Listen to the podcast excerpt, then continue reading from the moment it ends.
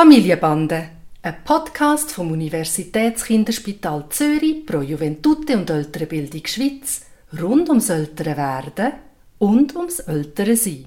Heute zur Frage, warum von unser Kind plötzlich an lispeln? Hey Papi, Hoi Noah. heute habe ich eine Frage zum Juval. Der Juval ist jetzt gut drei Jahre alt und also ich habe das Gefühl, er hat eigentlich auch schon mega früh mega gut geredet. Er hat einen mega Wortschatz und er kann auch gut artikulieren. Und jetzt hat er aber plötzlich angefangen, dass er amix extra lispelt. Also, weißt du, so ein bisschen wie ein Baby habe ich das Gefühl. Aber also nicht im Spiel drin, sondern auch einfach so im Alltag. Und ich bin amix nicht so sicher, weißt du, ob ich soll ähm, ihm sagen, ich höre erst oder ich höre erst, was er sagt, wenn er es richtig sagt, oder soll ich ihm das einfach lassen, dass er lispelt? Wa- Warum macht er das? Und, und kann er sich so etwas dann auch wirklich angewöhnen, sodass er es nachher nicht, nicht mehr anders kann? Wie gehen wir gescheit mit dem um? Also ich habe zuerst noch ein paar anatomische Fragen. Ich glaube, in unserer Familie lispelt sonst niemand. Und in der Familie von Dan, weißt du das? Nein, lispelt auch mehr. Nein, niemand.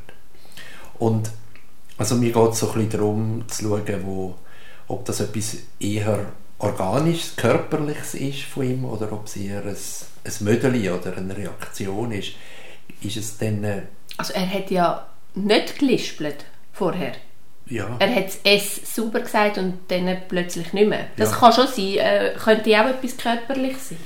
Ja, ist nicht, nicht undenkbar, aber macht er es denn immer oder macht er es nicht immer?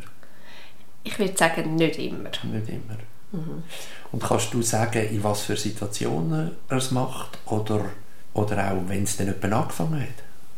Ähm, also angefangen hat es so ein bisschen in letzter Zeit. Ich bin halt recht schwanger. Vielleicht hat das wirklich etwas damit zu tun, könnte ich mir vorstellen. Weil eben, für mich kommt es so ein bisschen über, als ob er Babeln tut. Und er hört die ganze Zeit, da ist ein Baby unterwegs.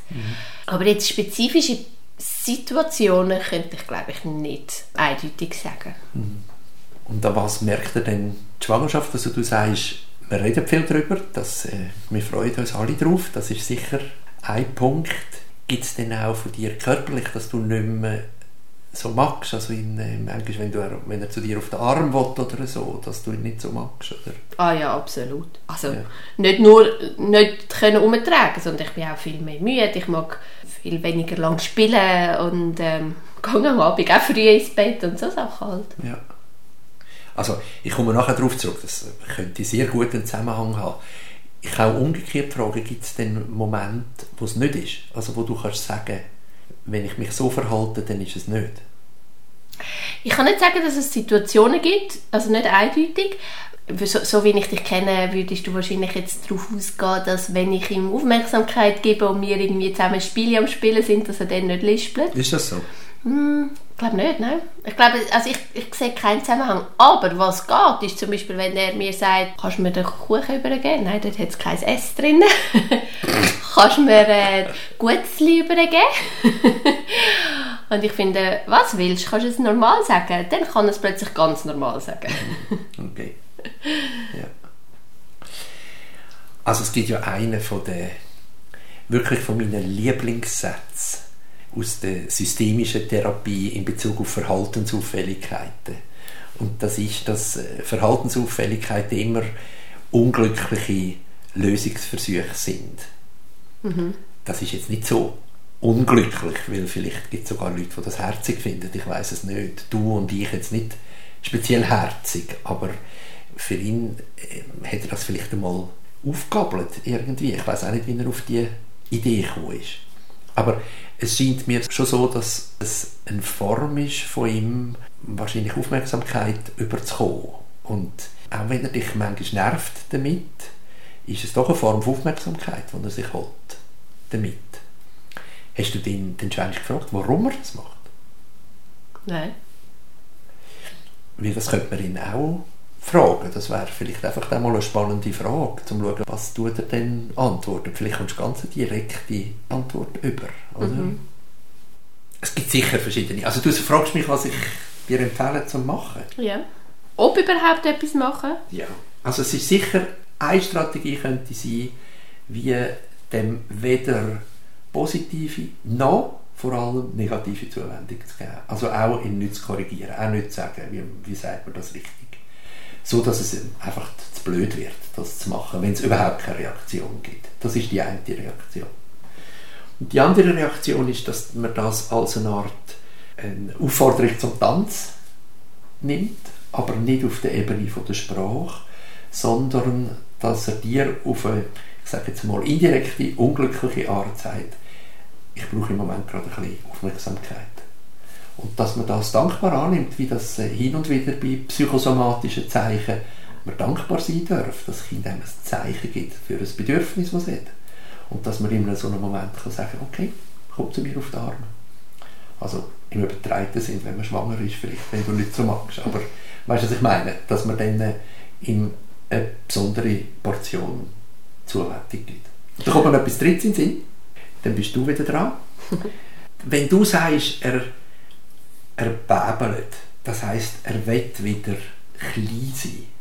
Mhm. Oder er ahnt vielleicht, das ist jetzt ein dicke Post, was ich sage, aber er ahnt vielleicht, dass jetzt da ähm, nochmal ein Baby kommt, wo ihn vielleicht entthront oder irgendwie so etwas. Das glaube ich nicht, dass ein Dreijähriger das irgendwie bewusst so denkt, aber er ahnt oder spürt irgendetwas, wo da in die Richtung kommt. Ob er genug spürt, wie cool es ist, dass er schon ein Grosser ist. Und das nicht in der Verantwortung, das er überhaupt nicht, sondern einfach in, der Art, dass er sich da ganz in seinem Saft und in seiner Kraft erlebt. Und ein Baby, wenn es dann mal auf die Welt kommt, mit Sicherheit all das, was er kann, überhaupt nicht kann und er es dann zeigen kann oder irgendwie so etwas, wenn ich mich in die Welt von einem Dreijährigen denken, was ihm gut tun würde. Das sind so ein bisschen vielleicht drei Strategien, die ich mir könnte vorstellen Also schaffen wir schnell von hinten nach vorne. Das dritte wäre, dass ich jetzt mit ihm würde, ähm, zum Beispiel das Babybett vom Estrich holen und es mit ihm zusammen aufbauen. Und das würde sein Lispeln kurieren. also du bist schon wieder am Fünfer und Weckli denken. Er macht Erde gross, oder? Ja, dass er sich wirklich bei etwas erlebt, wo er sich in seiner Kraft erlebt. Vielleicht ist es eine, vielleicht ist es eine gute Idee, genau. Okay. Dann äh, deine, deine zweite Option war ja, gewesen, dass man in dem Sinn ihn trotzdem auf eine Art wie belohnt oder einfach reagiert auf das, dass er lispelt, was ein am ersten widerspricht. Dort hast du gesagt, gar nicht reagieren. Würdest du dann, wenn ich wenn ich diese Strategie wähle, also dass ich darauf äh, eingehe, dass er sagt, auf die Art und Weise braucht Aufmerksamkeit, braucht es dann eine Pause dazwischen, dass er wie nicht gerade sieht, wenn er lispelt, dann bekommt er etwas, damit ich das Verhalten wie nicht noch fördere? Oder ähm, findest du, das tut so oder so, kann er das nicht ganz so eindeutig verbinden? Und ja, ich glaube nicht, dass er das so kann ich glaube nicht, dass er das weißt, ganz bewusst absichtlich macht und das mhm. so einsetzt. Das glaube ich nicht. Mhm.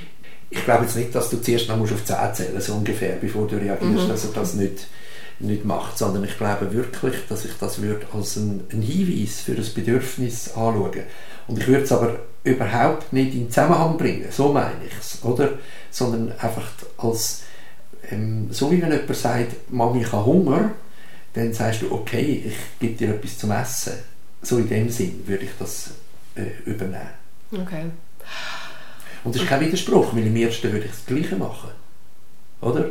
Also überhaupt nicht aufs Listen reagieren, meine ich nicht korrektiv. Also nicht irgendwie mhm. sagen, ich gebe dir, wenn du Gutes sagst, weiß ich jetzt nicht, ob ich dir das empfehlen würde. Okay, ich verstehe. Das ist nicht... Äh ein, als Belohnung in dem Sinn gemeint gewesen, sondern direkt äh, in Bezug auf, auf die Redeweise ihn korrigieren oder also ihn korrigieren und entweder in dem, dass ich ihm dann etwas gebe oder eben nicht gebe, so, so ist es gemeint. Ja. Aber wenn man jetzt das wie gar nicht darauf eingeht, kann es sein, dass das bleibt, dass er sich das echt angewöhnt und dann äh, es wird ein riesen Krampf, dass er sich das irgendwann wieder abgewöhnt. Das habe ich noch gar nie erlebt. Okay, das ist eine angenehme Antwort. Das heißt eigentlich für mich, ich kann die verschiedenen Strategien angehen schauen, dass es gar nicht so einen, so einen Stellenwert bekommt, sein Lispeln, sondern einfach versuchen zu verstehen, was braucht er eigentlich, ähm, in dem, dass er, oder was sagt er mir, dass er braucht, in dem, dass er lispelt und auf das versuchen einzugehen. Und ich muss mir keine Gedanken darüber machen, dass er wegen dem dann längerfristig am Lispeln wäre.